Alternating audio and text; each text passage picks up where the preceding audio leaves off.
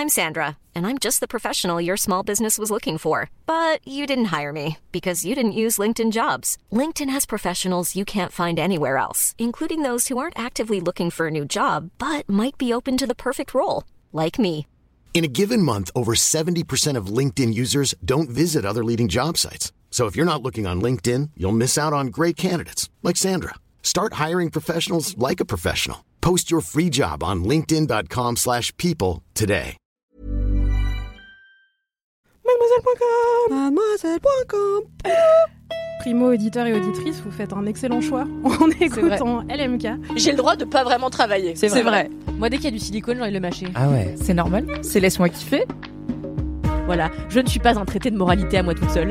Tu voulais dire un truc, Mathis? J'ai plus envie. Daddy. Je sais pas si j'ai envie qu'on voit mon chapeau. Peut plus être agréable ici. Merde. Yo, Guillaume, Guillaume, Guillaume.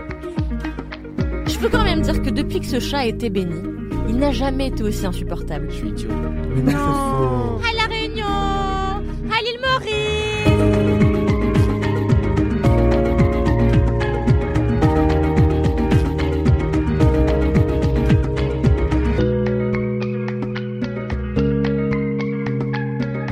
Vous avez envie de kiffer Bah m'écoutez pas. Bonjour Bonne année, bon été, il fait chaud. Bonjour, bonsoir et bienvenue dans cet épisode 194 de Laisse-moi kiffer. Vous avez peut-être loupé le live de samedi dernier et c'est dommage parce que c'était super bien. Euh, on a fait la chenille, euh, on a parlé de spéléologie. euh, Ah, c'est celui qu'on fait ben oui, Oh là là, voilà, exactement. Je regarde tout, tout le monde me regarde un peu paniqué. moment, le live n'a pas encore eu lieu. Le live n'a pas eu lieu. Nous sommes stressés, nous ne savons pas. Peut-être que ce sera un fiasco. Bonne nouvelle. en tout cas, vous retrouverez ce live LMK 200 si vous n'avez pas pu y assister et même si vous avez pu y assister, que vous êtes des ultras, je ne sais pas. Vous le retrouverez dans quelques semaines sur bah, toutes les plateformes de podcast comme d'habitude et ce sera l'épisode 200. Voilà, c'est bien, il y en a qui suivent. Euh, Ce personne en sera fait. pas vraiment l'épisode 200, non? Alors, c'est pas l'épisode 200 au moment où on fait le live, mais au moment où il sort sur les plateformes. Ah, c'est un podcast. Et oui. et ce sera aujourd'hui un épisode de la retrouvaille, puisqu'on retrouve euh, bah, la team récurrente, mais aussi, euh, non pas un, mais deux petits chiens. Euh, c'est dont on va peut-être beaucoup Peut-être, dans cet épisode. à tout hasard. Euh, voilà, du coup, vous entendez peut-être une acoustique un peu différente parce que vous êtes tous ingénieurs du son, on ne sais pas. Euh, c'est parce qu'on tourne tout simplement euh, comme des bisous dans le bureau où on n'entend pas les travaux, puisque une personne a décidé de faire des travaux juste en dessous du studio de podcast. Euh, mais j'enchaîne sans plus attendre sur une question. Le monde veut savoir que je ne vous ai pas adressé en avance, tout simplement euh, parce que je suis incompétent.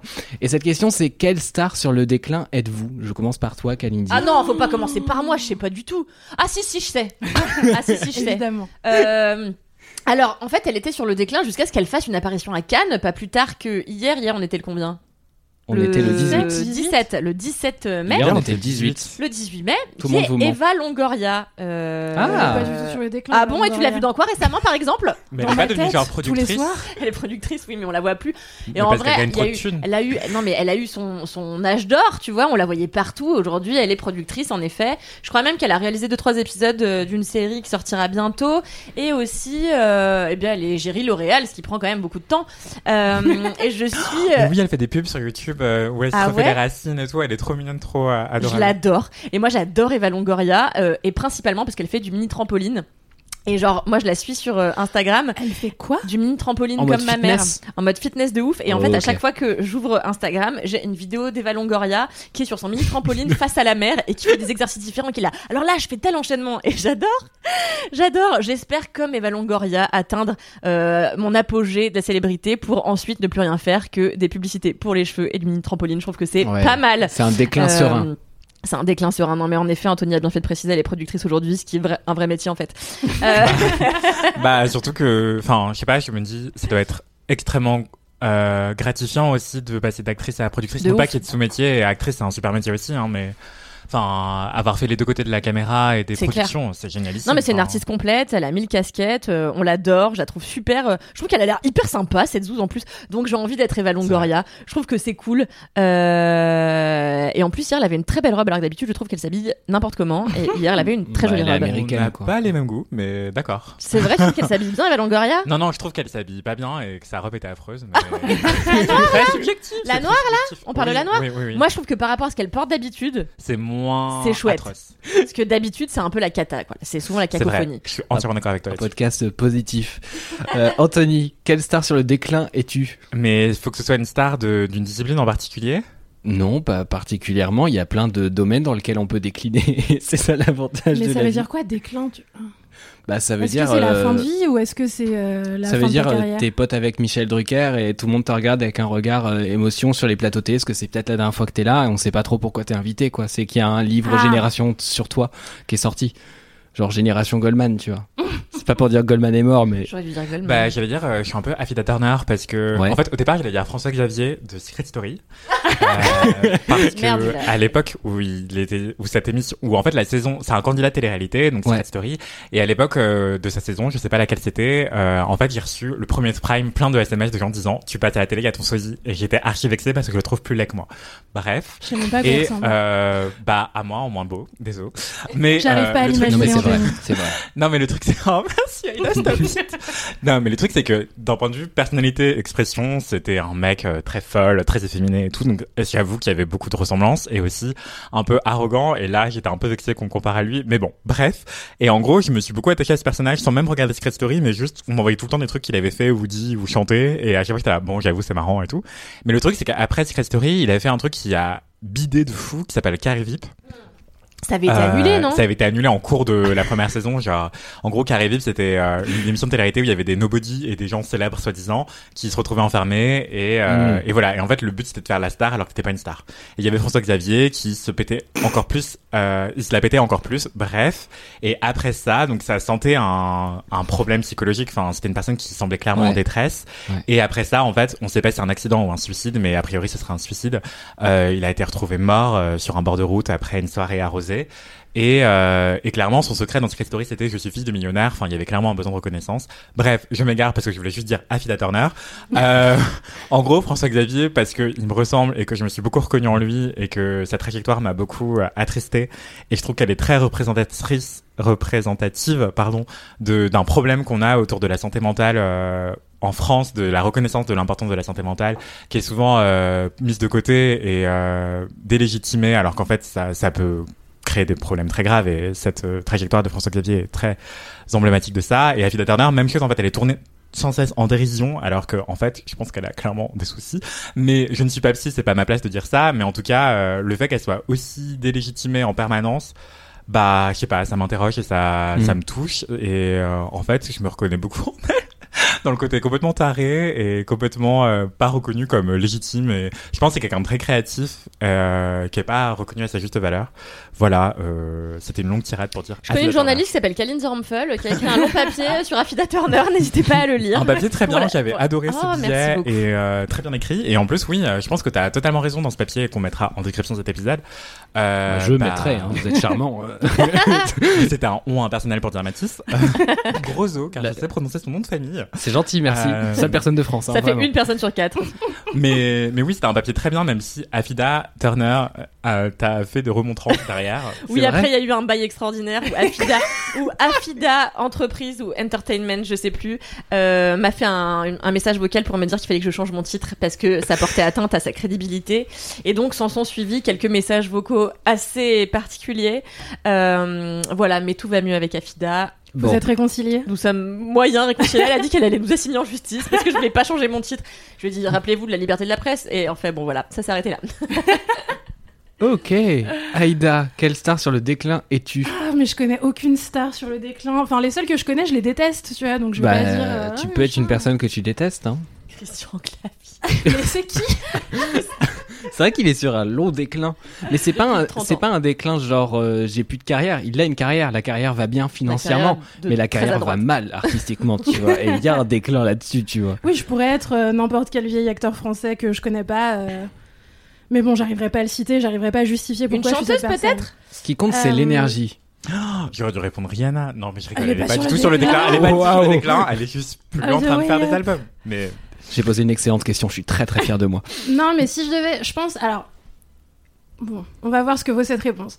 Mais c'est la seule personne sur le déclin vraiment qui me vient en tête en ce moment, c'est Nicki Minaj, qui Hmm. nous fait un déclin? catastrophique, Nicki Minaj que j'ai aimé d'amour euh, pendant des millénaires, notamment parce que c'est une excellente rappeuse américaine qui a fait plein de, de choses très très bien euh, il y a quelques années et qui maintenant euh, passe son temps à faire des rentes sur Twitter où elle dit des choses terrifiantes euh, et euh, elle protège des, des gens qu'elle connaît qui sont des pédocriminels. Enfin vraiment, il y a rien qui va, donc vraiment déclin Ouais. catastrophique. Et au Met Gala, elle avait une tenue immonde. euh, Je confirme. je à base confirme. de casquette gavroche en simili-cuir et leggings et en même temps une robe de balle en haut. Enfin, vraiment, tout était catastrophique. Après, elle est encore invitée au Met Gala. C'est pas le pire des Non, mais c'était la dernière parce que là, vu son outfit, elle le sera plus jamais. Enfin, c'est pour avoir une meuf mal habillée qui dit des trucs euh, border tout le temps. euh, ça- Enfin, voilà. Border, Oui, on pas. a déjà Ouais, Gérard que Depardieu. C'est pire que border. Mais j'ai pas de citation exacte qui me vient en tête. Du coup, je peux pas tout qualifier. Je sais juste que mon cerveau a dit cancel. et qu'après, je l'ai unfollow sur Twitter. tu vois. 50% Waouh. des infos. Ce qui est la punition ultime de ma part, sachez-le. Heureusement que j'ai pas Twitter. Envie d'être trop mal que tu me supprimes de Twitter. Je, Je, je te comprends. bloquerai même. Et toi, Machis Alors moi j'avais envie de dire Christophe mais il est décédé donc pareil mauvais goût. Euh, mais Christophe c'est Non, c'est les chaud- mots bleus, Oh Aïda C'est un mec de. Non personne. Non. De Popstar, le- la nouvelle star, un truc comme Non, ça mais ça a été repris par un chanteur de La Oui. Nouvelle Star, effectivement. Ah. La reprise était sublime. Euh... Mais non, Christophe, J'aurais dû dire Stanislas, putain. C'est qui Stanislas? Ah C'est un mec qui chante La des Belle de chansons sur Mai. le manège et tout. Ah, Un mais vieux oui, chanteur je me rappelle. c'est la personne qui venait sur des plateaux télé chanter des trucs avec Calogero et j'étais en Mm. mode je sais pas qui je déteste plus. C'était horrible il y en avait juste un avec des cheveux et un sang. Moi, j'avoue Calogero, l'ascenseur, ça m'a fait kiffer pendant longtemps. Encore aujourd'hui, je peux en Je crier comprends. en faisant ma vaisselle euh, sur l'ascenseur. Ouais, je comprends. Mais du coup je voulais être Mais Christophe pardon, parce que c'était- non mais vas-y. Non, j'allais juste dire, euh, créditer la personne, c'est Thierry Amiel, la, la personne qui a fait le Ah, reprise. qui a fait la Thierry reprise. Amiel, Je pensais que c'était Christophe qui avait fait la Mais oui, reprise. Thierry pardon. Amiel. Non, Christophe, c'est... euh, C'est Il était là l'original. avant. Il est mort, ouais. The c'est OG. l'original. Attends, Thierry Pardon. Amiel, c'est pas celui qui a fait Undo Stress. Ça, c'est l'autre. Quoi? Mais tu sais, il y avait un chanteur français qui a participé à Undo Stress, c'était le cousin de Sylvia. Non, Donc la sœur de Penelope Cruz. je vais mourir, trop Mais oui, intéressant. attends. Moi je suis né il y a 4 C'est- jours donc j'étais pas là. Je- C'est alors il y avait Thierry Amiel, il y avait deux mecs rien. emblématiques, et il y avait un autre gars qui avait des cheveux en forme de pic et euh... Jonathan Serrada. J'étais amoureuse de lui en sixième. Jonathan Serrada. C'était Et donc c'était le cousin de euh, Sylvia, donc Monica Cruz, et c'était ma passion parce que tout le monde était genre amoureux de lui et genre surtout Lola. Voilà. Pardon, Machis. Tu Mais es, y a tu pas es de souci. Christophe, du Non, coup bah je peux pas parce qu'il est, il est mort donc ça marche pas. Mais tout simplement j'aimais bien l'énergie de Star sur le déclin qui a des lunettes un peu teintées, qui se déplace un peu lentement avec une équipe autour. Enfin j'aime bien cette idée, mais c'est pas vraiment moi. Euh, non, Ah bah moi. si, il y a le pédophile, euh, comment il s'appelle euh, Quoi? euh, Le chanteur pédophile. Mais j'ai pas envie de m'identifier à un chanteur pédocriminel, Pour Kalindi. le coup, c'est un vrai déclin quoi. Quelle horreur. Non, euh, tout simplement, euh, la dernière fois, on a eu un cours de journalisme, on nous a demandé de réaliser une nécrologie. Et euh, pour pas tout simplement qu'on puisse aller pomper sur Internet, bah, ils ont choisi de tuer de manière imaginaire une personne. Mais comme c'est le cas dans pas mal de rédacs, il y a plein de rédacs où il y a des nécrologies qui sont prêtes au cas où la personne meurt, comme ça, euh, premier sur l'info, boum. Jacques. Chirac, euh, je pense que tout le monde Bah c'est ça, tout le monde était prêt, euh, voilà, c'est ça. Et, et du coup, la dernière fois, ils nous disent, boum, Yoko Ono est morte. Et je dis, non Et après, j'ai eu un moment de, attends, elle était pas déjà morte? Et en fait, du coup, bah, euh, plongé dans la vie actuelle de Yoko Ono. Donc Yoko Ono, petit rappel, c'est une artiste plasticienne, euh, scénariste, personne un, un- petit peu barrée, euh, qui a grandi à New York euh, et qui a été euh, surtout connue pour être euh, la compagne de John Lennon, avec lequel elle a créé euh, Imagine et pour laquelle pour lequel elle a été créditée très très tard après. Euh, et en fait, ce qui est intéressant, enfin sur son déclin et ce que je trouve très drôle, et, j'espère que je deviendrai cette personne, c'est qu'elle est toujours aussi pétée, euh, peut-être même plus. Et maintenant, en fait, son Twitter tous les jours, c'est des phrases d'inspiration. J'en sais rien, des trucs en mode euh, regarde-toi dans le miroir, euh, c'est le miroir qui voit euh, ton avis. Enfin, vraiment, elle sort des conneries. Incroyable, je l'adore. Et- Je crois qu'elle était morte. Bah, moi aussi, et j'étais en mode, euh, bah, d'après Twitter, non. Et tous les jours, vraiment, mais tous les jours, je me dis, bon, elle doit plus avoir grand chose à branler. Euh, elle fait ses petits tweets euh, comme ça, et, et je trouve ça incroyable. Et euh, c'est une brave petite dame, je l'aime beaucoup, et je Un me dis, je veux décliner comme ça. Exactement. Mais je vous, je vous invite à aller voir le compte Twitter de Yoko Ono. vous verrez que les citations sont pépites. Euh, et voilà, je me suis dit, c'est pas le pire des Non, déclins. c'est très vrai. bien comme déclin. C'est Yoko Ono. classe. C'est un déclin Plus rigolo. classe que. Nicki Minaj. Le podcast de la distinction et des gens vivants. Est-ce que vous avez des commentaires? Oui. Oui? Bah, c'est bien. Kalindi. Alors, hello Kalindi. J'écoute le dernier épisode de LMK dans une tente à 5h du matin car Oh, j'ai wow. été réveillée par des élèves de 4 que j'encadre en camping. Bref, j'ai besoin d'intervenir car tu viens de me donner un immense ascenseur émotionnel. Ravi que tu portes le pull de l'ASSE et que ton mec soit Dorec, ça c'est vraiment incroyable. Par contre, Saint-Étienne, c'est dans la Loire et pas dans la Haute-Loire, un peu de respect. Donc j'ai encore dit de la merde euh, de- sur la géographie française. Quoi? Non, laisse-moi kiffer et je m'en excuse, voilà. Waouh, ok. Moi aussi, j'ai un commentaire géographie. Ah, bon, alors attendez, on enchaîne sur la géographie. Pardon, tu veux, tu veux y aller, Anthony? Vas-y. Battez-vous. Parce que je me suis dit que c'était c'était approprié. Moi aussi, j'ai un commentaire très court de Johanna qui me dit bonjour de manière très solennelle, juste pour te dire merci d'avoir prononcé Bourg-en-Bresse correctement. Signé une LM Crado de l'Ain. Parce Ah. qu'on on dit pas Bourg-en-Bresse du coup. Non, on dit Bourg. Toutes Je ces choses sais qu'on car je savait viens pas. de l'Ain. J'arrête d'animer ce podcast. C'est trop. C'est trop. Bisous à tous les gens qui nous écoutent de Bourg-en-Bresse. Euh, C'est pas ma ville préférée sur Non. Terre, mais s'il y a des gens qui nous écoutent là-bas, elle remonte dans mon estime. Trois. Quoi? Trois personnes. Bah écoute, déjà, il y a Johanna, et on l'aime. Bah ça fait déjà une, c'est vrai. Il n'y avait plus que deux à trouver. Trouvez-nous les deux autres personnes qui nous écoutent de Bourg-en-Bresse. C'est ça? Bien prononcé. J'ai bien dit? 10 sur 10. Super. Anthony, Anthony. c'est quoi ton commentaire? Eh bien, c'est des photos de chat et des vidéos de chat trop mignons et mignonnes. euh, donc euh, voilà, euh, c'est pas très élaboré comme commentaire, mais il y a Oh. Tia qui serait bergère, euh, qui m'a juste envoyé des photos euh, sans contexte. C'était et des vidéos qui y sont pas absolument adorables. Et je crois Attends, même qu'il y a une vidéo avec un chat et un kangourou, genre. Je suis trop choquée. Mais euh, Est-ce peut-être que, que, j'ai le kangourou porte le chat dans sa poche? Non, mais il lui fait un câlin visiblement. Et euh, du coup, j'aimerais beaucoup avoir plus d'informations, Tia, si tu m'entends. euh, je veux bien plus d'infos sur ta vie et tes chats. Et est-ce que c'est vraiment un kangourou? Voilà. Donc non, ce n'est pas du spam. Est-ce que c'est un humain vidéos. euh, kangourou? Ah, bizarre. Et il y a aussi Ama qui m'a envoyé euh, des photos de ses chats, euh, qui me dit je suis un peu en retard dans les épisodes de LMK car je ne veux pas voir Mimi partir. Mais voici mes bébés. Donc voilà, euh, désolé Ama, mais Mimi est partie depuis longtemps, mais t'entendras sûrement cet épisode d'ici quelques mois. Toi, Bon. Mathis, t'as des commentaires? J'ai des commentaires et j'étais justement en train de retrouver le nom d'une des personnes. En fait, j'ai discuté avec plusieurs personnes parce que j'ai été au théâtre la semaine dernière pour le coup.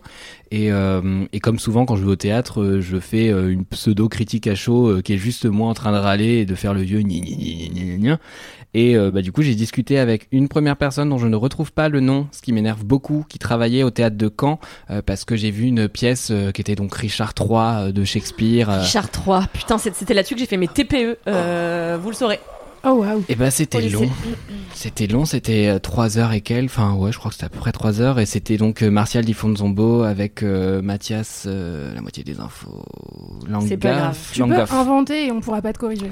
Toujours est-il que du coup c'est une mise en scène qui était une reprise d'un truc qui avait été fait dans les années 80, il y avait plein de trucs qui étaient un peu genre, euh, enfin c'était un peu bancal sur les bords et tout, et donc en fait j'ai discuté avec euh, cette personne, Je- j'aimerais retrouver ton nom, et je suis désolé, crie-moi dessus quand tu entendras cet épisode, c'est ma faute. Euh, tout simplement parce qu'elle avait, euh, elle avait vu un petit peu la création, enfin la recréation du projet et que du coup elle avait plein de retours dessus, elle avait plein d'anecdotes et elle m'a fait plein de vocaux. Mais ce n'est pas le commentaire que j'ai retenu. Je fais simplement une petite mention. J'ai aussi discuté avec euh, Terreur Nocturne. Ce n'est pas non plus le commentaire que j'ai retenu, mais je vous en parle plus tard. Donc si j'oublie, euh, rappelez-le moi parce que ça sera en lien avec mon kiff. Ok, Et- Terror Nocturne. Voilà, On peut exactement. juste crier dans le micro. Et là, tout simplement, le commentaire que j'ai choisi, c'est celui de Lucie I Tiré du bas, tiré du bas E. Euh, coucou, c'est une LM Crado de la première heure, un petit com pour te dire merci d'avoir repris le flambeau, mais surtout, surtout, merci pour tes playlists. J'espère que celle se concentrer à s'en exploser les tempes va enfin permettre de réviser mes partiels, ce que je suis censé faire pendant que je t'écris ce message. Vous êtes les meilleurs et mon kiff forever. Merci, merci, merci. Je le trouvais court, mais très mignon. Trop Bisous. Lucie, courage pour tes partiels. Ouais, courage à vous et euh, tout simplement euh, vous dire que moi aussi je devrais écouter plus souvent cette playlist. Euh, je n'ai pas d'anecdote de star, en revanche j'ai un message boubou, à moins que vous ayez une anecdote de star. Non. Bon, bah voilà, comme ça ça règle le problème. Ah, j'ai croisé une star récemment. Ouais, fin d'anecdote, je sais plus qui c'était. On a vu Frédéric Becbédé passer devant nos bureaux. On le euh, hait. et Eh J'étais bah voilà. pas contente. Ça a C'est gâché une ma anecdote. journée. Voilà. Bah voilà, on a une anecdote, super, tout est fait. Hop, message boubou.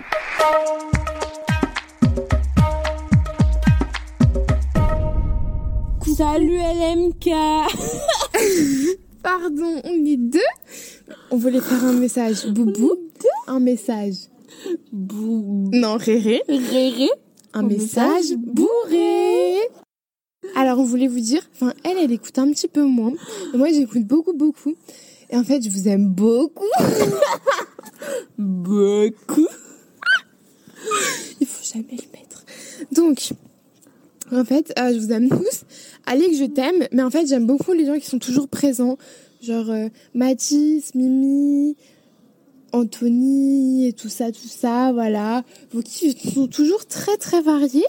Et euh, j'aime beaucoup. Et puis même si genre c'est des kiffs que je ferai jamais. Moi aussi, j'aime beaucoup. Hein. Ouais, on fait du crochet en vous écoutant. Vraiment, on fait des super beaux tops. Hein Mathilde? Ouais, ils sont trop beaux. On est Ouais. trop sexy avec. Là, c'est le nouvel an, mais en fait, c'est un peu triste. Mais il faut pas le dire à notre copine. ok, LMK, je voulais vous dire que je vous aime trop, trop, trop. Il est 59, du coup, ça se trouve, je vais bientôt partir. Mais euh, je suis désolée, les messages ils sont un peu discontinus.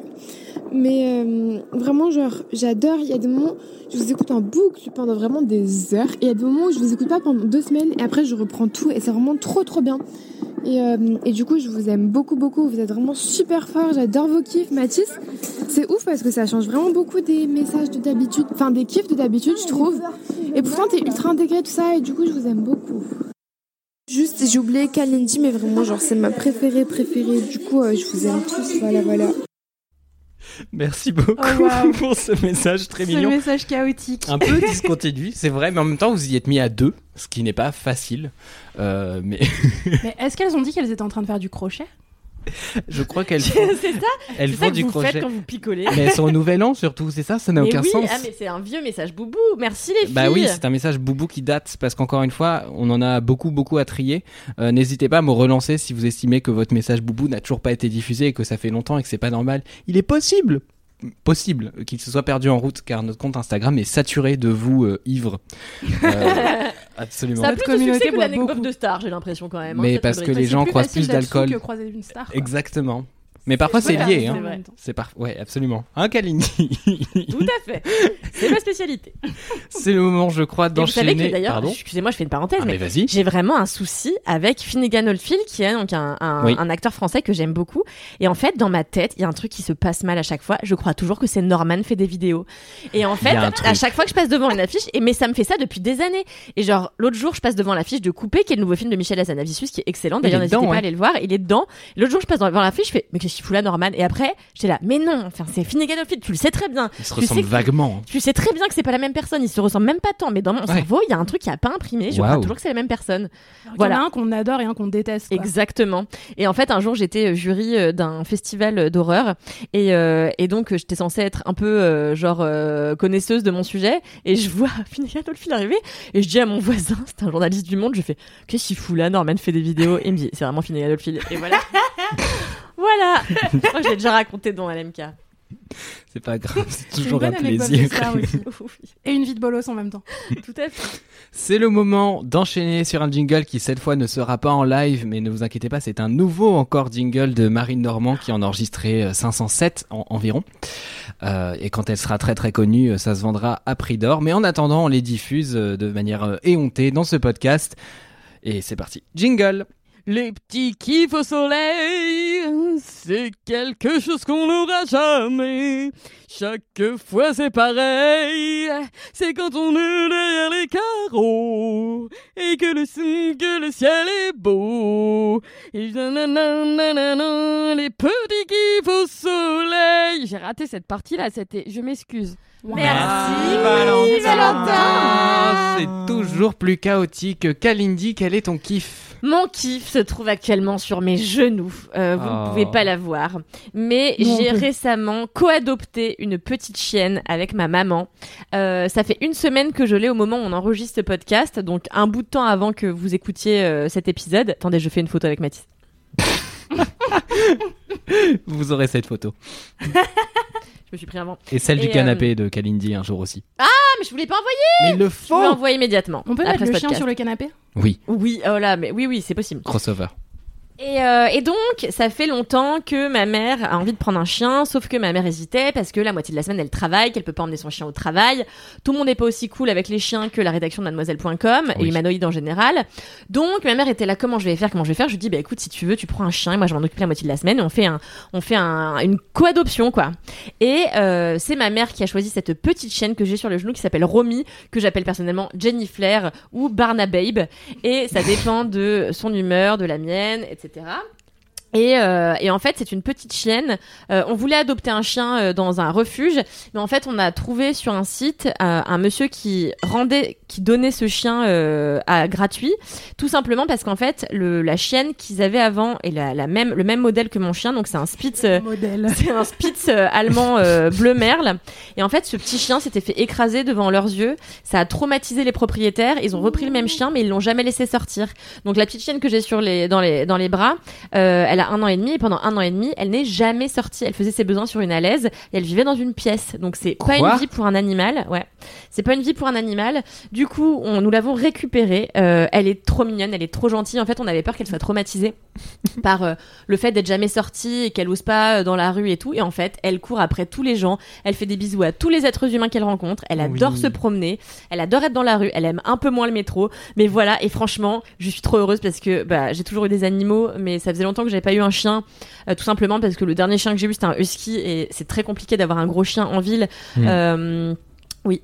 Il paraît que les huskies, ils ont une sale personnalité aussi, non Bah franchement, Genre, c'est les divas des chiens et tout. Ah bah moi c'était vraiment compliqué. En plus elle détestait, euh, détestait les femelles et elle détestait surtout les labradors femelles. Dès qu'elle voyait un labrador femelle, elle, euh, elle euh, s'étalait dessus, elle l'empêchait de respirer. Et puis mon chien a éventré tous les signes de Paris. euh, Enfin bon, c'était compliqué. Quoi quoi. Oui oui, elle, elle, dès qu'elle voyait un signe dans un dans dans la scène, elle se jetait et puis tu pouvais pas la rattraper et elle l'éventrait. Euh, puis se roulait dans ses entrailles. bah moi j'étais un peu fière parce que j'étais là, je suis un peu princesse Mononoke avec son loup, tu vois. Et euh, Sauf que princesse, enfin, je sais pas, le loup de princesse Mononoke, il bute pas les autres animaux aussi? Bah, c'est un, un loup, donc j'imagine qu'il doit buter des animaux le pour les sequel, manger, on va tu vois. dire. Ouais.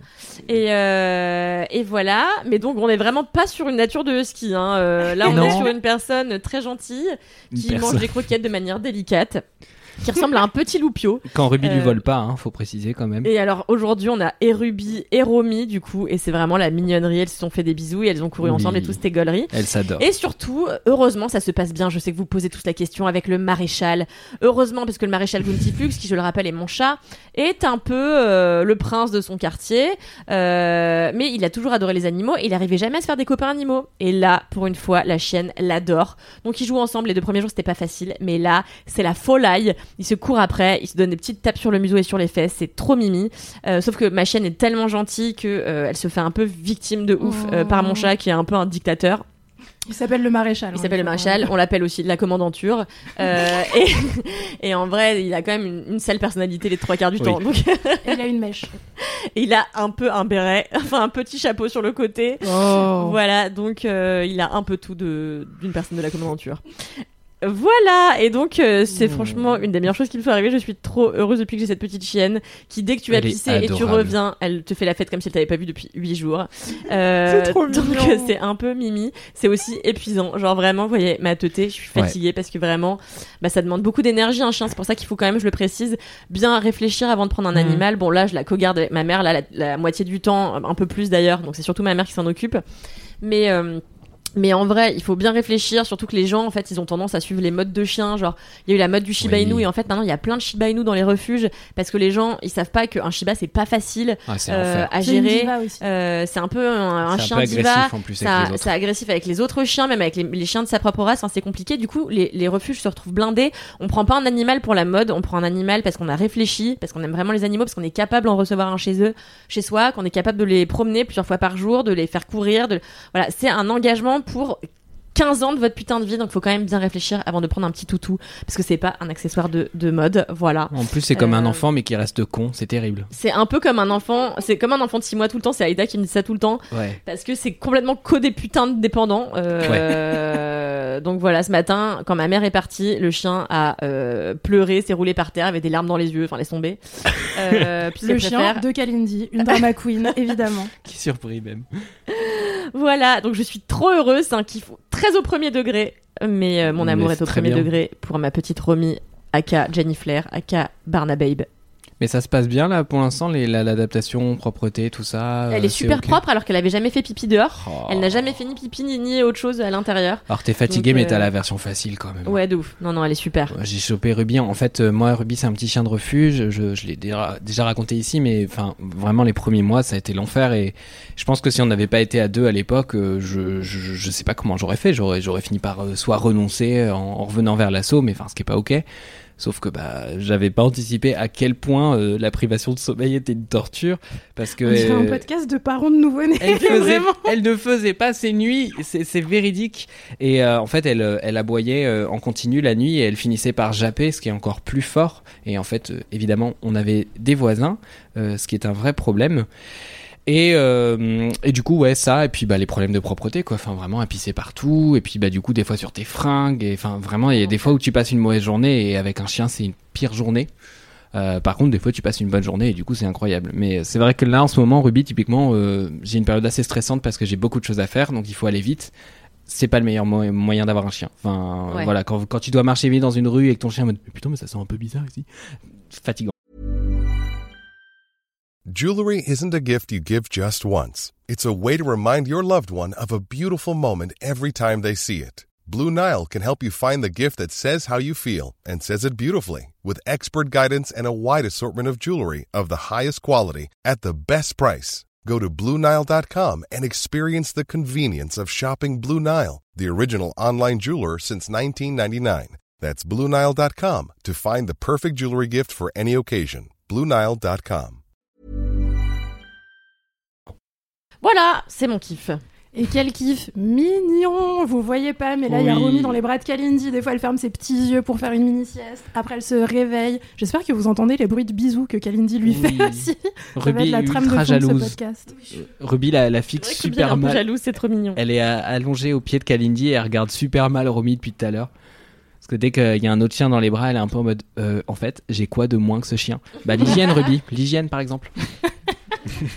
ah, mon dodo. Bah oui. Bah oui, je parle de toi. Comprends rien. Anthony, quel Oui. est ton kiff? Eh bien, mon kiff, il est très skincare aujourd'hui, très soin de la peau, euh, parce que j'adore ça. C'est une passion euh, pas du tout secrète. Hein, euh. D'ailleurs, euh, si vous avez des consultations de peau, euh, je, je ne suis pas dermatologue, mais je peux vous donner mon avis. Envoyez-moi des DM sur Instagram, je répondrai avec plaisir des recommandations de produits et peut-être des articles que j'ai déjà écrits. Car ça fait six ans que j'écris sur la beauté en plus de la mode. Bref, donc mon kiff, c'est euh, non seulement le rétinol que j'ai commencé il y a quelques mois, mais surtout la crème solaire, car maintenant que c'est l'été approche, qu'il fait beau, magnifique à Paris et peut-être ailleurs en France. euh, il fait beau toute l'année en Martinique, par exemple. Eh bien, euh, la crème solaire, c'est hyper important, même pour les peaux noires. Euh, ça fait des années que je le dis. Là, hier, ma sœur me racontait un truc qui m'a clairement déprimé, c'est que elle était à, je sais pas comment appeler ça, mais une espèce de salon. Il y avait une meuf qui lançait des crèmes solaires, une meuf qui a lancé une marque de crème solaire. Et euh, ma sœur est venue la voir en lui disant ah coucou, euh, bah j'aimerais bien de la crème solaire adaptée euh, au bébé et puis pour moi-même euh, parce que c'est hyper important de protéger les enfants du soleil. Bref, et euh, la meuf qui a créé une marque de solaire pourtant lui rit au nez en lui disant mais vous êtes noir, vous avez pas besoin de crème solaire alors que en fait c'est du gros bullshit. hein, euh, La meuf a lancé sa marque de crème solaire en 2022 et elle dit des choses comme ça. Voilà, exactement. Donc c'est non seulement c'est dangereux parce que d'un point de vue sanitaire, euh, c'est hyper important de protéger sa peau du soleil, mais euh, en plus c'est juste raciste, quoi.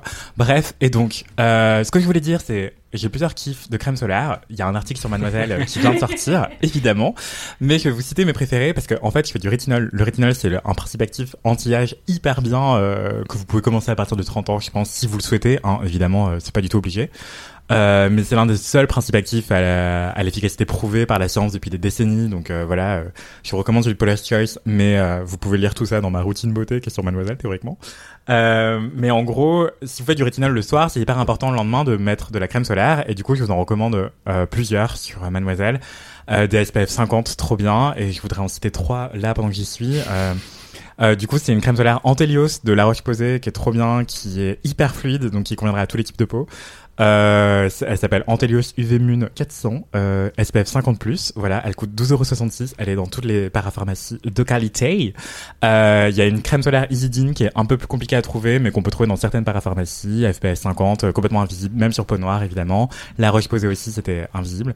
Et ma préf, préf, préf, c'est une Cicavit SPF 50 de la marque SVR. Non, mais c'est pas du tout sponsorisé. mais, Non, non, bah, on t'écoute. mais voilà, elle est un peu plus compliquée à trouver aussi. C'est dans certaines parapharmacies, mais sinon en ligne, hein, ça se trouve facilement. Euh, voilà, en fait, c'est une crème qui est réparatrice et anti-tache. Et moi, j'ai une peau noire, du coup, je j'hyperpigmente hyper facilement. Euh, c'est euh, propre à plein de peaux euh, foncées en général. Et du coup, en fait, utiliser une crème euh, réparatrice, une crème solaire SPF 50 qui a des vertus réparatrices, cicatrisantes, c'est d'autant plus intéressant parce que si vous avez des cicatrices de boutons, par exemple, ou si vous faites des taches pigmentaires, par exemple, bah ça va prévenir tout ça et aussi vous aider à, à, à les faire partir petit à petit parce que une peau bien protégée du soleil, c'est une peau qui marque moins, qui fait moins de boutons, qui fait moins de marques, etc. Donc voilà. Mon kiff, c'est la crème solaire adaptée aux peaux noires, mais pour tous les, toutes les carnations, parce qu'en fait, ça convient à une peau noire, parce que ça fait pas de traces blanches, de fini collant, gras, luisant, dégueulasse, ce qu'on veut pas. Les trois crèmes que je vous ai recommandées ne font pas ça. Euh, la Cicavit Plus de SVR est peut-être plus pour l'automne-hiver, mais les deux autres, elles sont parfaites pour l'été. Euh, elles conviennent à toutes les carnations, je le répète. Voilà, la crème solaire SPF 50, protégez-vous, sortez couvert. Moi, je mets de la crème solaire toute l'année. Mais t'as trop raison, Camille. C'est bien, pour ça non que tu as du glow. Thank you. En fait, moi, j'ai tellement peur du cancer de la peau. C'est vraiment genre ma hantise number one dans l'existence. Donc vraiment, je mets toujours, euh, enfin, je mélange avec une. Tu me diras si c'est une connerie ou pas, mais je mélange avec une crème euh, normale, tu vois. Mais j'en mets toujours un petit peu parce que j'ai juste trop peur euh, des rayons du soleil qui font effet même quand il y a des nuages. Euh, Eh oui. Donc oui, euh, voilà. même s'il pleut, en fait, s'il y a du jour, s'il y a, s'il fait jour, c'est, il y a des rayons UV, quoi. Enfin, c'est Ouais. logique, mais voilà, même toute l'année, même sous les jours de pluie, même l'hiver, euh, voilà. S'il y a de la lumière du jour, c'est qu'il y a des rayons UV, quoi. Hmm. Mais, euh, alors, est-ce que c'est une connerie? Je ne suis pas dermatologue, encore une fois, mais oui, c'est une connerie. Enfin, Ok. c'est pas gravissime. C'est juste qu'en fait, si, par exemple, tu mets un SPF 50 et que tu le mélanges avec euh, une autre crème, bah, ça va devenir un SPF 15 ou 10, tu vois. Ça Ah, dépend de ça la enlève quantité. un peu de la. Ok. Voilà, la bonne recommandation pour vous aider à, euh, à bien doser votre crème solaire, théoriquement, c'est une cuillère à café, une demi-cuillère à café de crème solaire SPF 50 pour le visage. Ok. Le truc, c'est que personne ne fait ça. Et vous n'avez pas forcément une cuillère à café dans votre salle de bain. Du coup, l'autre recommandation pour bien doser, c'est deux doigts de crème solaire. En gros, vous prenez de la crème solaire, vous l'étalez sur un doigt, genre l'index, et un autre doigt, genre le majeur, et c'est la bonne dose à appliquer. Ok. Euh, c'est un bon moyen mémotechnique. Il faut deux doigts de crème solaire pour le visage. Et voilà. Donc en fait, Et ce donc tu que peux ça. faire- ce que ça. Mais en fait, ça dépend de toi, ton type de peau. Si toi, tu estimes que tu as besoin d'une crème hydratante avant ta crème solaire, enfin, en plus de ta crème Non, c'est solaire. juste que j'adore m'étaler des trucs sur la tronche. Mais en vrai. euh, Bah voilà, mais en fait, soit euh, t'as vraiment besoin de confort et du coup tu mets ta crème hydratante et ensuite tu mets ta crème solaire. Ah, ok. Soit euh, la crème solaire suffit. Une bonne crème solaire, généralement, en fait, t'as pas besoin d'hydratant. À moins d'avoir la peau ultra sèche. Euh, dans auquel cas tu peux mettre de la crème hydratante et ensuite une crème solaire. Mais les crèmes solaires, généralement, en fait, les filtres solaires, c'est soluble dans le gras, généralement. Et c'est pour ça que les crèmes solaires, ça a un fini un peu luisant, collant et tout, que les gens aiment pas trop. Moi, j'aime bien. Et bah, trop bien, Ah ouais Kalindi. Bah ouais, je sais pas, je trouve que j'ai l'impression de. Je sais ça pas, ça glow quoi, tu vois. Bah ouais, moi Je trouve j'adore. que ça sent les vacances, ça glow et euh, en fait au pire du cas, les personnes qui se maquillent par exemple, pouvez mettre de la crème solaire partout et rajouter de la poudre sur votre zone T pour éviter qu'elle ne brille trop et garder votre glow de crème solaire sur les joues. Euh, ça c'est hyper cool et ça fait un highlighter euh, naturel, dirons-nous. Mais toi, Kalindi, si t'as pas besoin de et les gens qui nous écoutent évidemment, si vous n'avez pas besoin de grave d'hydratation toute l'année, bah essayez juste de votre crème solaire, genre vous nettoyez le visage puis vous mettez votre crème solaire et ça se trouve ça suffit pour la journée en fait. Vous n'avez pas Mhm. forcément besoin de 46 sérums et de 46 euh, hydratants en dessous de votre crème solaire. C'est de l'argent en plus, euh, franchement, euh, des os, pas des os, mais c'est un peu du bullshit. Euh, mais du coup, nettoyage du visage et si t'as vraiment la peau sèche, tu peux mettre une essence ou une lotion hydratante ou un sérum hydratant et ensuite ta crème solaire. Et sinon, euh, tu te nettoies le visage, tu mets juste direct ta crème solaire et souvent ça suffit quoi. Donc à tester et vous m'en direz des nouvelles. Euh, voilà. Super. Moi, j'ai une question sur le rétinol.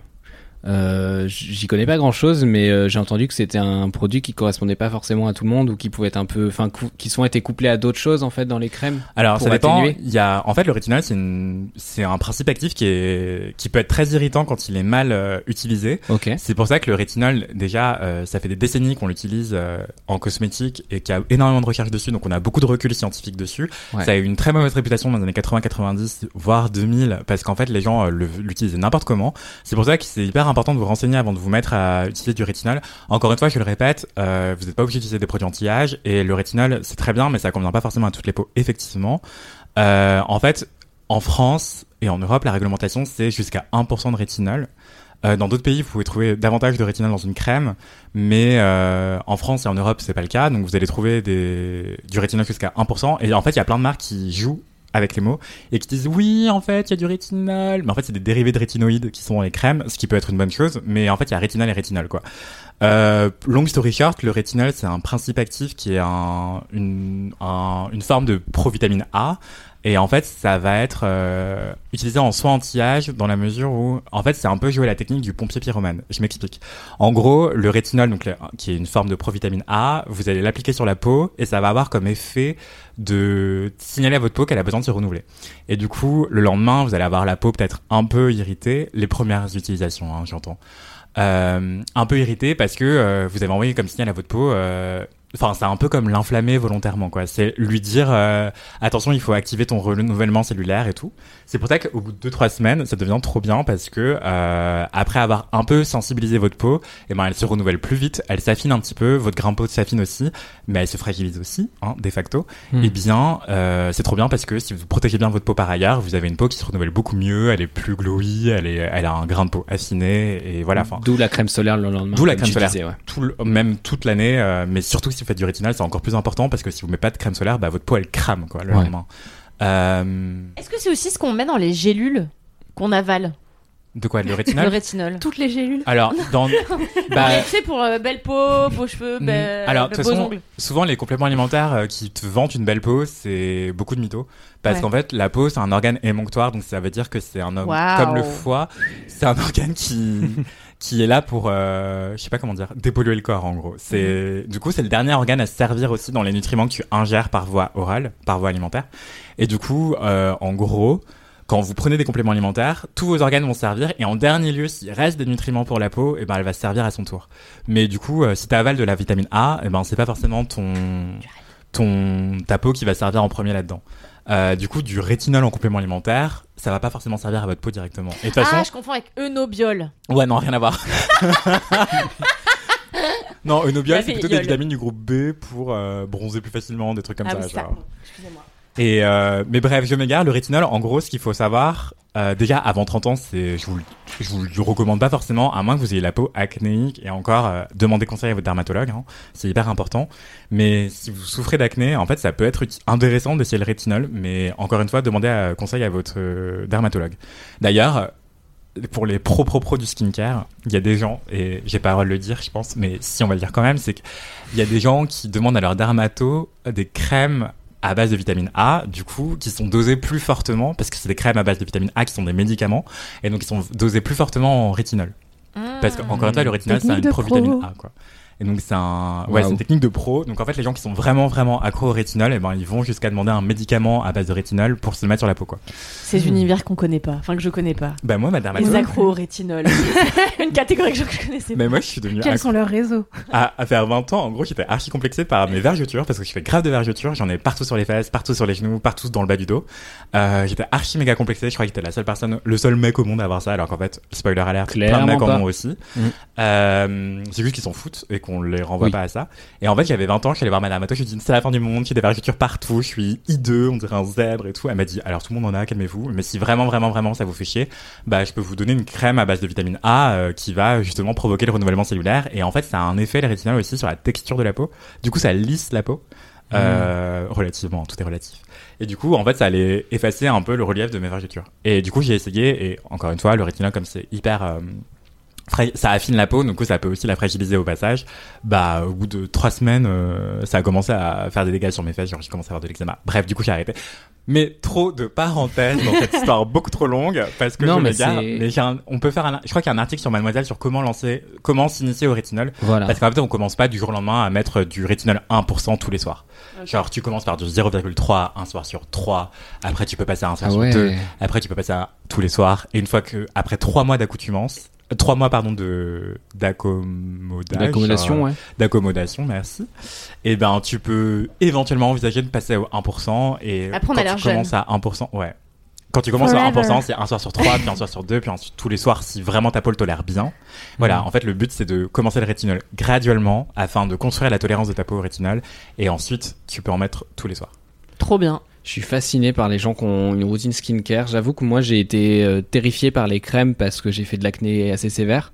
Et que j'ai eu un dermato horrible à Rouen qui faisait des rendez-vous euh, de type euh, 5 minutes. Mais toujours est-il que, ouais, bon, lui pour le coup, je l'aimais pas. Et, euh, et en fait, il était pas, enfin, il était vraiment careless. Et en gros, bah, j'ai eu, comme beaucoup de gens qui ont eu de l'acné sévère, euh, Roaccutane en, en gélule, euh, avec 36 000 crèmes pour essayer de compenser. Et en fait, enfin, pour l'acné, j'avais un peu euh, tout essayé, euh, même l'eau précieuse. Enfin, vraiment, ce, ce truc où j'avais essayé bah, plein de trucs qui étaient plus ou moins bullshit et avec des crèmes qui dessèchent la peau et tout. Et, en fait, j'ai dû surcompenser euh, Roaccutane, qui donc contexte pour celles et ceux qui ne savent pas, qui est un espèce de produit euh, qui dérégule et est censé re-réguler tes, hormones te- et, la, et la sécrétion de sébum. Et en fait, euh, genre ça t'assèche la peau. Enfin, j'avais les lèvres euh, ultra sèches, donc je devais mettre du stick H24. C'est, enfin, c'était un peu un enfer. Et puis je devais pas m'exposer au soleil. Et puis en fait, ça a des effets aussi sur votre foie. Il aurait pas fallu que je tombe enceinte. Bon, ça tombe bien, c'était pas possible.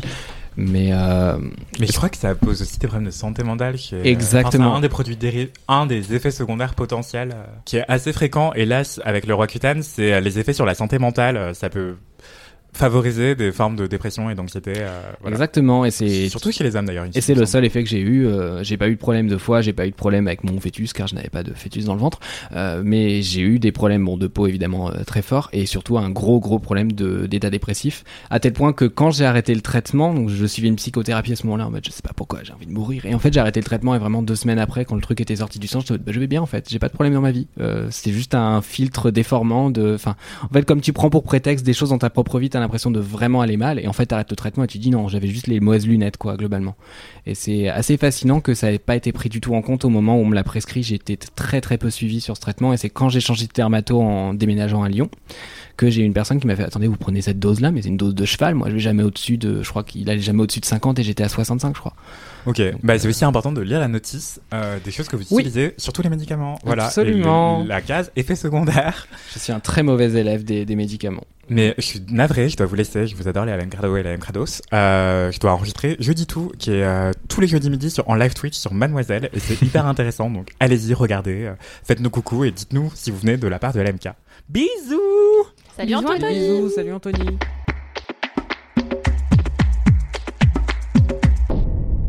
Et c'est le moment d'enchaîner sur le kiff de Madame Aïda. Bonjour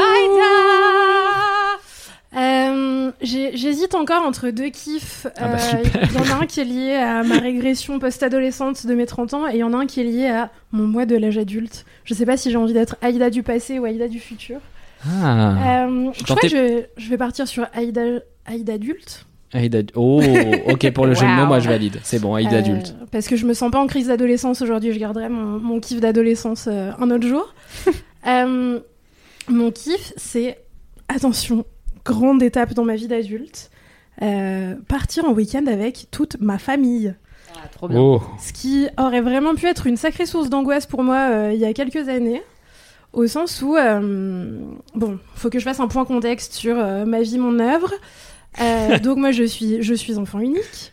Oui. Ce qui a créé euh, des, des peurs de l'abandon catastrophique chez moi et des je suis seule au monde, personne ne m'aime et tout. Tu sais prêter les jouets aujourd'hui? Euh, non, mais moi j'ai toujours été. Enfin, franchement, c'est un mensonge le truc des enfants uniques qui prêtent rien. C'est- pas un mensonge. C'est grave un mensonge. Moi, Moi, j'ai toujours prêté mes affaires, je suis enfant unique aussi. hein. Mais bien non, vous sûr, êtes les pires personnes. t'as tellement Par contre, j'ai le même truc que Kaida de vraiment avoir l'impression que les gens vont partir et m'abandonner. Mais moi ça. aussi, mais je suis sagittaire donc. euh, Non mais oui, moi j'ai- j'étais tellement en mode non mais j'ai besoin d'amis parce que j'ai pas genre de frères et sœurs avec qui jouer en vacances et tout que je filais mes jouets à n'importe qui en mode aimez-moi un peu, euh, je ne veux pas être seule face à tous ces enfants qui ont trois frères et sœurs avec qui raconter des trucs. Bref, Je vois. Euh, je suis euh, je suis enfant unique et donc je suis partie en, en week-end avec euh, ma famille maternelle un petit peu euh, en grande pompe. La famille Madrigal. Euh, là là, Kalindi va hurler. We don't talk about Bruno. Euh, et Kalindi pleure. Euh, donc voilà, je suis partie en week-end Ouais. avec euh, ma maman, ses, euh, ses frères et sœurs et ma grand-mère dans une ville de la montagne, un peu dans le Jura, dans un chalet et tout. Le but c'était de fêter mes 30 ans. Oh. Et euh, voilà, on a dit allez Aïda à 30 ans, je suis l'aînée de la cousinade de, de ce côté-là de ma famille et de l'autre, je crois aussi. Euh, du coup, c'était un peu en mode ok, les premiers 30 ans de la génération des kids et tout, faisons un truc un peu special. Et euh, il faut savoir que dans ma famille, on a un talent assez exceptionnel pour le silence. Euh, on n'est pas, des gens Je extrêmement m'attendais pas à ça. Non, moi non plus, j'étais en mode l'origami, les jeux d'ombre, les diaporamas, je ne sais pas, tu vois. Et non, on n'est on pas des gens très très bavards. Euh, la première fois que mon, mon mec a, a rencontré ma famille, euh, mon, mon mec vient du- d'une famille méditerranéenne où les gens parlent beaucoup. Donc quand moi j'ai rencontré sa famille, tout le monde me parlait, me posait 12 000 questions en même temps, tout le monde criait et tout. Il est arrivé dans ma famille, c'était le silence autour d'une table Quel enfer. où t'entends un peu les, les cuillères qui tapent contre les tasses à café. Mais moi j'adore Ah bon? Mais oui, moi je suis en mode, ah, on n'est pas obligé de se forcer, on se sent bien. On, on parle pas des sujets qui fâchent. euh, on est, je sais pas, on est à l'aise quoi. On n'a pas besoin de, de meubler euh, le, le déjeuner finalement. On peut être content d'être à 15 autour d'une table euh, sans rien dire. Je suis offensé. non, mais, Et mais alors donc t'as quand même même si t'es enfant unique, t'as une, une grande famille? euh, en gros, du côté de ma mère, euh, on est quatre enfants de ma génération. Parce qu'elle a une sœur qui a eu trois enfants, qui sont un petit peu plus jeunes que moi de quelques années. Et après, elle a euh, deux sœurs et un frère. Et après, il y a ma grand-mère, quoi.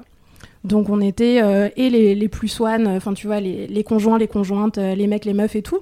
Donc en gros on était euh, on était une grosse douzaine quoi.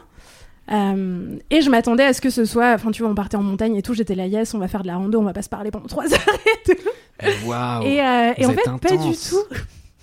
ouais, je sais pas, c'est. Mais vraiment, ça choque tout le monde quand j'en parle. Et moi, je suis en mode, mais c'est vous qui êtes bizarre. Mais c'est parce que t'as grandi dans ce contexte-là, mais moi j'ai une famille où c'est le cliché de la communication, tu sais, où vraiment on faisait des réunions familiales s'il y avait eu une dispute avec ma sœur, euh, et c'était en mode, on va se poser, on va en discuter, on se mettait sur le canapé, il y avait un paquet de mouchoirs euh, au milieu de la table, et euh, chacun parlait à tour de rôle. Euh, comment Un tu te bâton de la sens parole. euh, dans ce- Non mais vraiment, ma famille le cliché euh, vraiment de- du truc, la lecture psychologique. Enfin, ma, ma daronne en fait lisait beaucoup de conseils sur comment parler à votre ado et elle avait mis en place un truc parce qu'elle avait une relation un peu conflictuelle avec ma sœur un temps où elle disait Salomé, je t'aime, mais c'est horrible. C'est vraiment le contraire de ce qu'il faut dire à quelqu'un. bah c'était les conseils, euh, les pages ados Ouest France, tu vois. Enfin, c'était un peu des adultes qui étaient en mode voilà comment je gère mon adolescente. Donc voilà.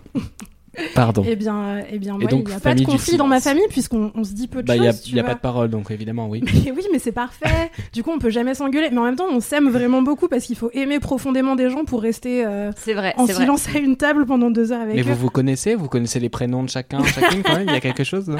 Bah, on se connaît euh, d'une d'une manière qui est pas celle de plein de familles où tout le monde se raconte tout et où il n'y a pas de filtre, tu vois. Euh, parce que bah il y a des Arrête sujets de qu'on évite. m'offenser. Bref. Toujours est-il que moi je m'attendais à ce que ça se passe un petit peu comme ça et en même temps ce mode de fonctionnement il... de, de silence. Après j'exagère quand je dis qu'on passe deux heures sans se dire un mot. En vrai on parle un peu. C'est juste que des fois il y a des blancs qui durent dix minutes Oh. et on, on trouve tous ça normal à part euh, les gens qui sont invités et qui comprennent pas pourquoi d'un seul coup personne vie. dit rien. C'est vrai que toi tu détestes le silence en plus. Mais Tu ferais que des imitations. J'a- J'adore le. Non, alors, Des imitations de vieux. alors c'est faux. Je, je, je déteste le silence. Non, dans le sens où quand je suis tout seul, il y a aucun, j'ai aucun problème avec le silence. Et quand je suis qu'avec une seule personne, genre euh, un ami ou une amie ou un partenaire, une partenaire, c'est pas un problème. J'ai besoin d'être très en confiance pour, avec la personne pour ne pas combler. Par contre, sur des trucs collectifs, euh, enfin, remarqué Mathis. Ok. c'est pour ça qu'on t'aime. non, Moi j'aimerais trop que tu viennes à une de mes réunions de famille. non, ben non, bien sûr que non. Parce que Il y aurait vraiment 52 imitations. Ah mais je deviens euh, DJ Bruno animation euh, le mec gênant qui fait allez tout le monde se met allez on se met debout on tape des on tape des mains super Euh, alors on va faire une charade mais chanter enfin vraiment je, je sais, je sais Une pas chantade. une chantade non vraiment je suis DJ gênant quoi DJ DJ c'est bien DJ Nance Mon rêve. Euh, enfin bref, toujours est-il, faut pas que je m'étale trop parce que je crois que cet épisode dure déjà une heure et demie. non ça va Ça va, on est dans les temps. 52 minutes on est bien On est bien. Euh, toujours est-il que je me disais, ok, bon, peut-être que ça va un peu se passer comme ça, et en même temps, ça, c'était l'organisation familiale de, euh, je sais pas, quand mes cousins et moi, on était gosses.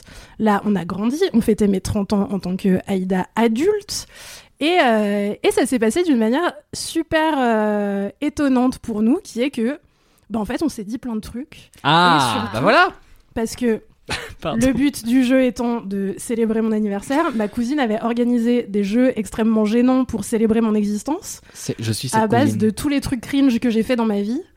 Et, euh, et on a fait plein de trucs euh, hyper drôles. Enfin, en gros, il y a eu un moment, il y avait une épreuve, c'était euh, il faut maquiller quelqu'un en émo avec le contenu de la trousse de toilette de ma cousine qui contient genre un crayon colle et une cire violette pour les cheveux qu'elle avait acheté pour l'occasion. Du coup, on a maquillé mon oncle en mode émo. euh, Enfin, vraiment, on a fait n'importe Ça a quoi. l'air génial. Après, on a fait un karaoké sur Diams. euh, C'était vraiment très bien. Ça a empêché incroyable. ma grand-mère de dormir, mais elle s'est bien marrée. on a fait des Pokémon en pâte fimo. Enfin bref, vraiment des trucs que t'as pas l'habitude de faire avec ta grand-mère de 72 ans. C'est les meilleures Essayer de faire un smogogo en pâte fimo violette, quoi. Euh, mais c'était vraiment très drôle. Ma mère avait fabriqué vraiment, mais ma mère elle aime trop le, le do it yourself, mais elle fait n'importe quoi à chaque fois. Donc là, je sais pas comment elle a réussi sur un disque dur à retrouver des photos que j'avais mis sur mon MySpace en 2007, quoi. Ouh. Et elle en a fait des sets de table. euh, sur lesquels on a mangé Waouh avec des photos de la honte. C'est génial. Ils sont vraiment donnés, c'est trop bien. Ouais, ouais, ouais. Franchement, génial. tout le monde s'est motivé à faire un, tru- à faire un truc de, de ouf, euh, ce qui était pas habituel, mais ça met la barre très haute pour les 30 ans de ma cousine qui arriveront dans deux ans. Hmm. Je commence à les organiser dès aujourd'hui, comme les JO.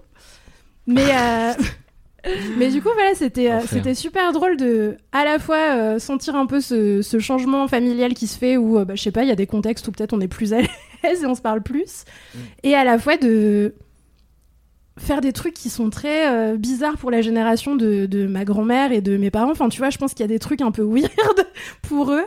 Et, euh, et au final, ils se sont prêtés au jeu, ils ont beaucoup rigolé. On s'est bien marré. On a fait aussi un peu de rando. J'ai trouvé une morille.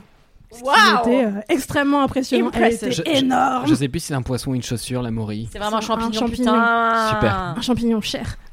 J'ai- C'est terrible, j'ai été très sincère sur cette question. Mais où est-ce que tu veux qu'on trouve un poisson En rando, bah, dans une rivière. Ouais, c'est vrai, mais bon, c'est plus dur à trouver qu'un champignon, quoi. Ça me choque moins qu'une chaussure. tu vois. Pour dissiper le malaise, je vais tenter de siffler. En rando. ah Je ne sais pas siffler. Peut-être que vous avez remarqué. Ça Smogogo, c'est lequel? Euh, c'est un- Putain. J'en peux plus, je touche. Un truc rond, violet, qui lâche des fumées toxiques. Ok. Euh, bref. On dirait un sextoys un peu euh. Ah ouais tu sais, on reçoit des trucs chelous au bureau en mode Ah, alors celui-là, c'est une algue. Moi, j'ai un, c'est une un, une- un épi de maïs. Voilà, euh, voilà. Mais full ép- épi de maïs, sauf qu'en fait, c'est de la merde. Parce que c'est juste un bâton. Donc, une fois que tu te l'es fourré et que ça vibre, c'est nul. C'est un peu texturé, genre euh, euh, sweet and sour. Tu vois, genre, c'est comme ça. Oh. Mais c'est surtout juste un tube, quoi. Donc c'est vraiment nul à chier. Moi, j'aime quand il y a des trucs un peu nervurés et tout. Là, c'est vraiment. euh, bon, c'est voilà.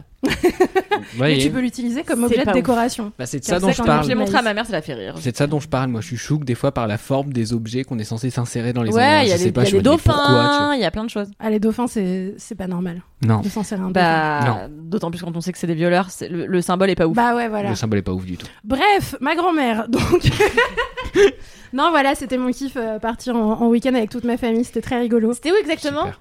C'était dans le Jura, euh, à la limite entre l'un et le Jura, dans un endroit qui s'appelle Giron. Mais du coup, Oh. maintenant, j'ai donné le spot à Maury euh, à toute, euh, tous Le spot à une morille. c'est c'est beau que tu utilisé le terme de giron parce que le giron en plus on dit rester dans le giron de sa Bah mère ouais. par exemple donc c'est Et j'y suis retournée. parallèle. Hmm. T'es vraiment psychanalyste.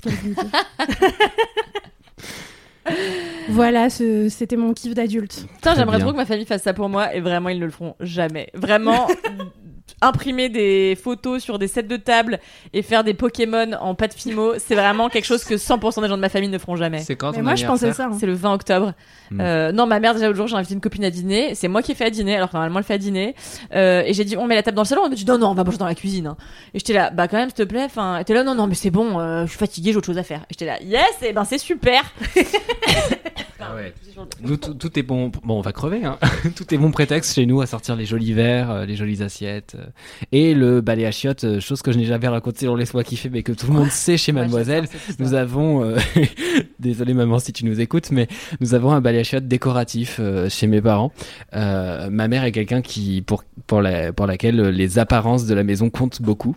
Et une maison bien tenue, c'est une maison, enfin c'est la preuve d'une forme de réussite quoi. Du coup, la dernière fois, je suis allé aux toilettes et je, je comprends pas, enfin, je, je, comprends pas pourquoi le balai à chiottes est mis de côté comme un bisu et tout. Elle me dit, ah non, non, non, non, on n'utilise pas celui-là, celui-là, il est pour décorer. Pardon. Elle me fait, bah, en fait, celui-là, euh, c'est un beau euh, balai à chiottes. euh, et euh, en fait, il a une espèce de petit couvercle au-dessus en métal, ce qui fait que ça raye euh, si tu, si tu l'utilises. Elle dit, non, non, utilise celui-là. Et là, elle m'ouvre un placard tout en haut et vraiment au fond à droite du placard, il y a un vieux balai à chiottes dégueulasse, décoiffé, genre un fan de Renault, tu vois, enfin, un truc horrible. Et elle dit, c'est ça qu'il faut utiliser.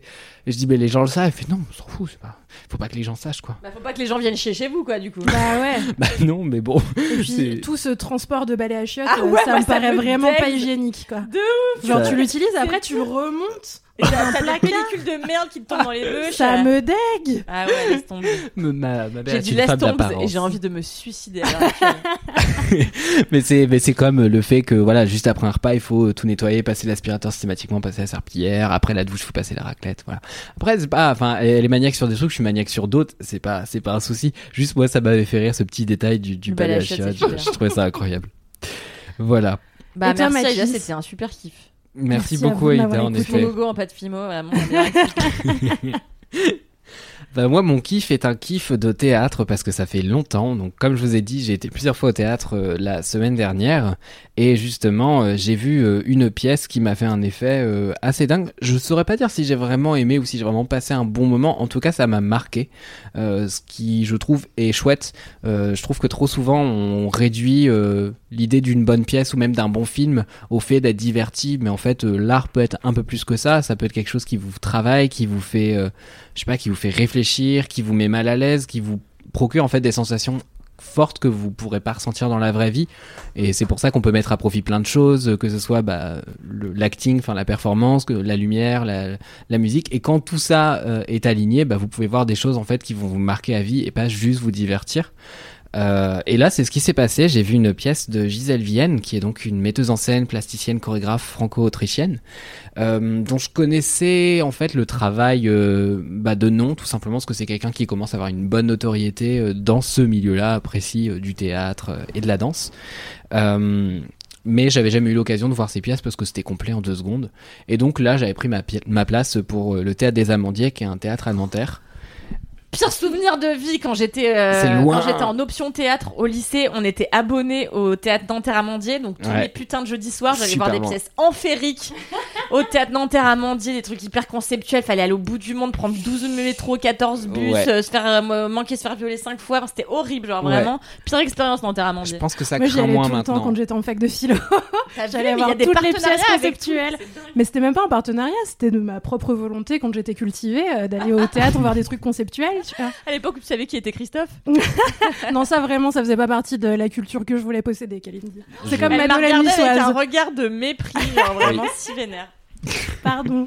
Pas de souci. Et donc, euh, bah, moi qui suis dans cet âge où je vais voir des choses conceptuelles, parce que j'ai quelque chose à me prouver, qu'est-ce que vous voulez que je vous dise euh, Toi aussi, un jour, t'auras la flemme.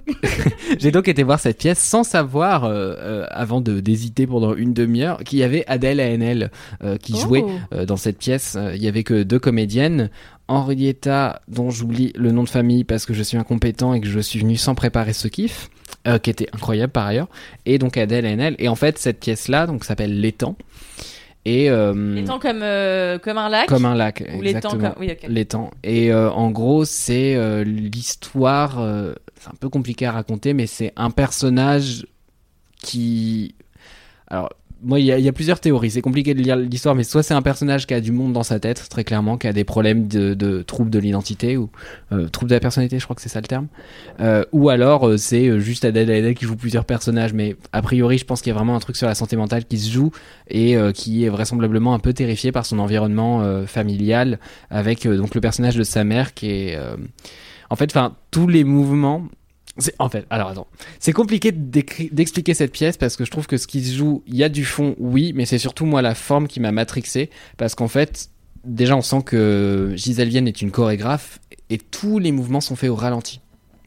Et, euh, et c'est fascinant de voir des gens marcher au ralenti au théâtre parce que bon, dans les films, etc., on triche. Euh, au théâtre, on ne peut pas tricher. C'est le corps qui doit être absolument maîtrisé. Et, euh, voir en plus des moments où le, corps est au ralenti, par contre, le texte se dit à une vitesse absolument normale. Et du coup, des fois, vous voyez des moments où Adèle ANL est en train de jouer littéralement la panique et un dialogue entre quatre personnages différents en changeant les voix, en changeant les tons, les intonations, ça discute, ça répond et tout. Et elle fait tout ça en étant en train de tomber au ralenti. Et t'es en mode waouh, qu'est-ce que je suis en train de voir.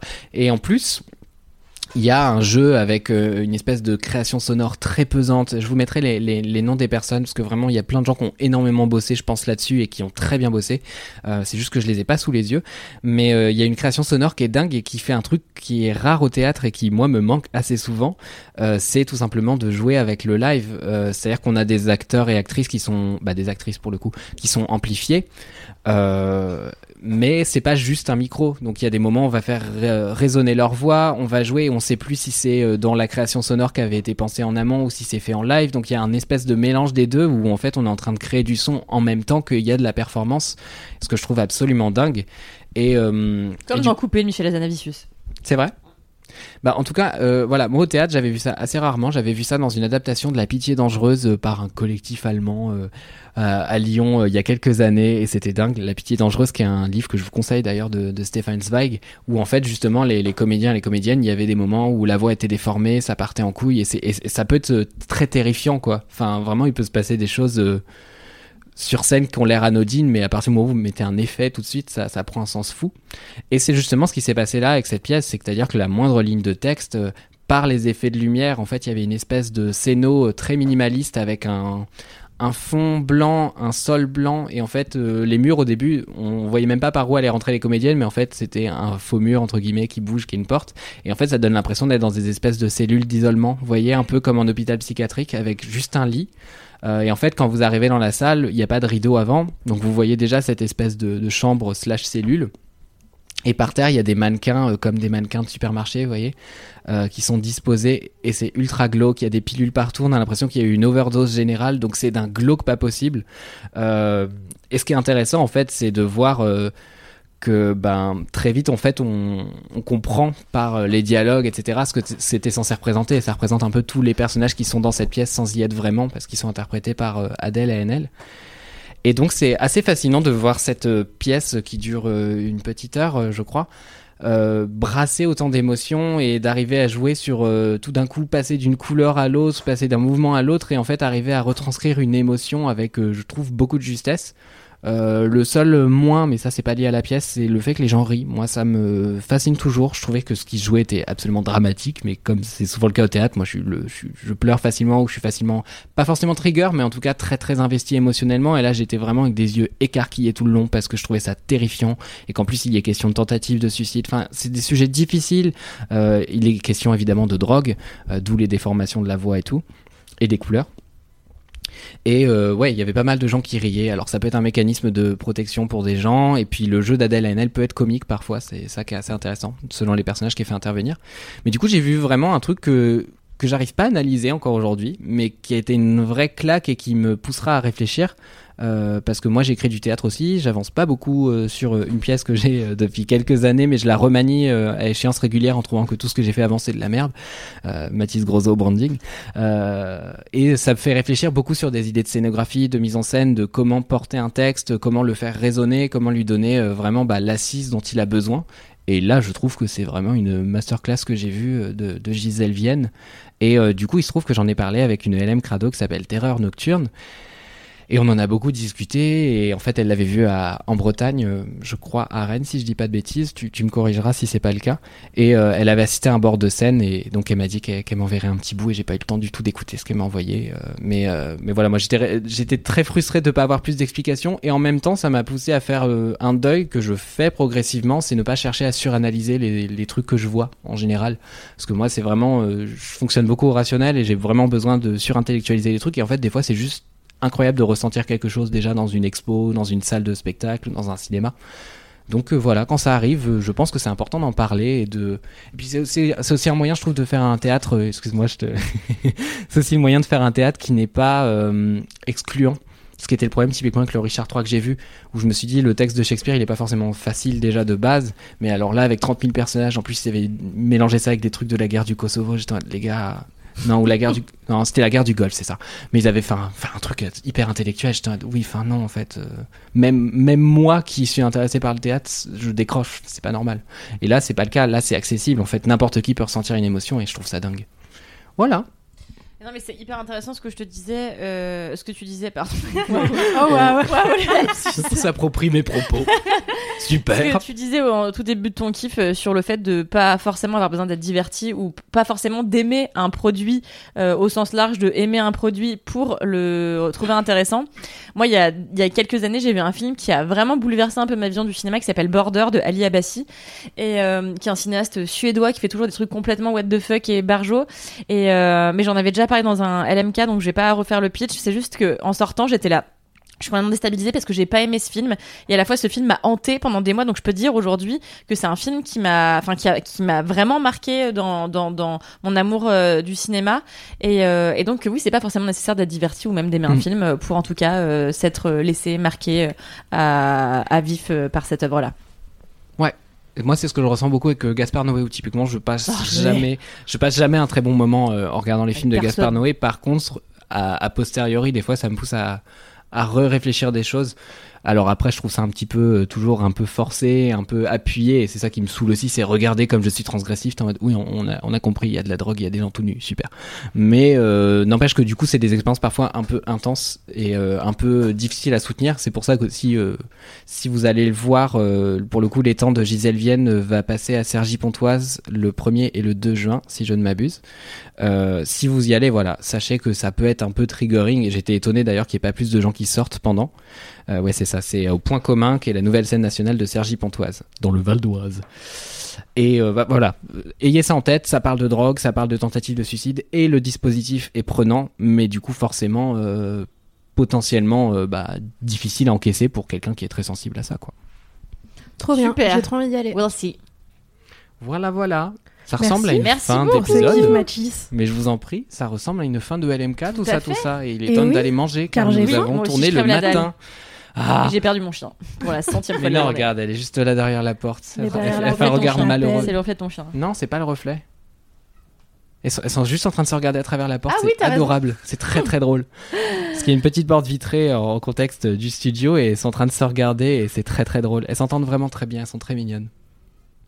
C'est la fin, cher euh, LM Crado, LM Crada, LM Caribou, whatever, de cet épisode. À très vite. 194 de Laisse-moi kiffer. Si vous avez des anecdotes de stars, on en a plus beaucoup, envoyez-les nous sur Instagram à laisse-moi kiffer ou sur nos comptes personnels. N'hésitez pas aussi à nous envoyer des commentaires, des vides bolos, des dédicaces, tout ce que vous voulez, ou même des photos de d'écossais tout nu pour Manon, euh, de Pokémon pour Aïda. Ah non, n'envoyez pas de Pokémon s'il vous plaît, vraiment, c'est pas, pas quelque chose que je recherche dans ma vie. Bon, juste Smogogo en, en- en figurine. Si vous fabriquez des Pokémon en pâte fimo, vous pouvez me les envoyer, mais c'est Voilà. le seul truc de Pokémon qu'on pourra échanger très, précis. Tu vas perdre beaucoup de DM.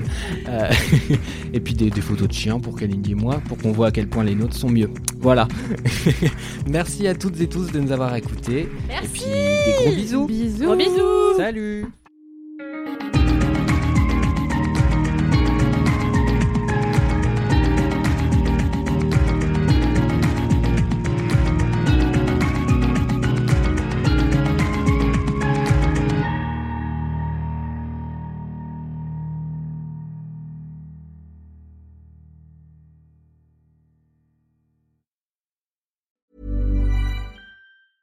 Mom deserves the best, and there's no better place to shop for Mother's Day than Whole Foods Market. They're your destination for unbeatable savings, from premium gifts to show-stopping flowers and irresistible desserts. Start by saving 33% with Prime on all body care and candles. Then get a 15-stem bunch of tulips for just $9.99 each with Prime. Round out Mom's menu with festive rosé, irresistible berry chantilly cake, and more special treats. Come celebrate Mother's Day at Whole Foods Market.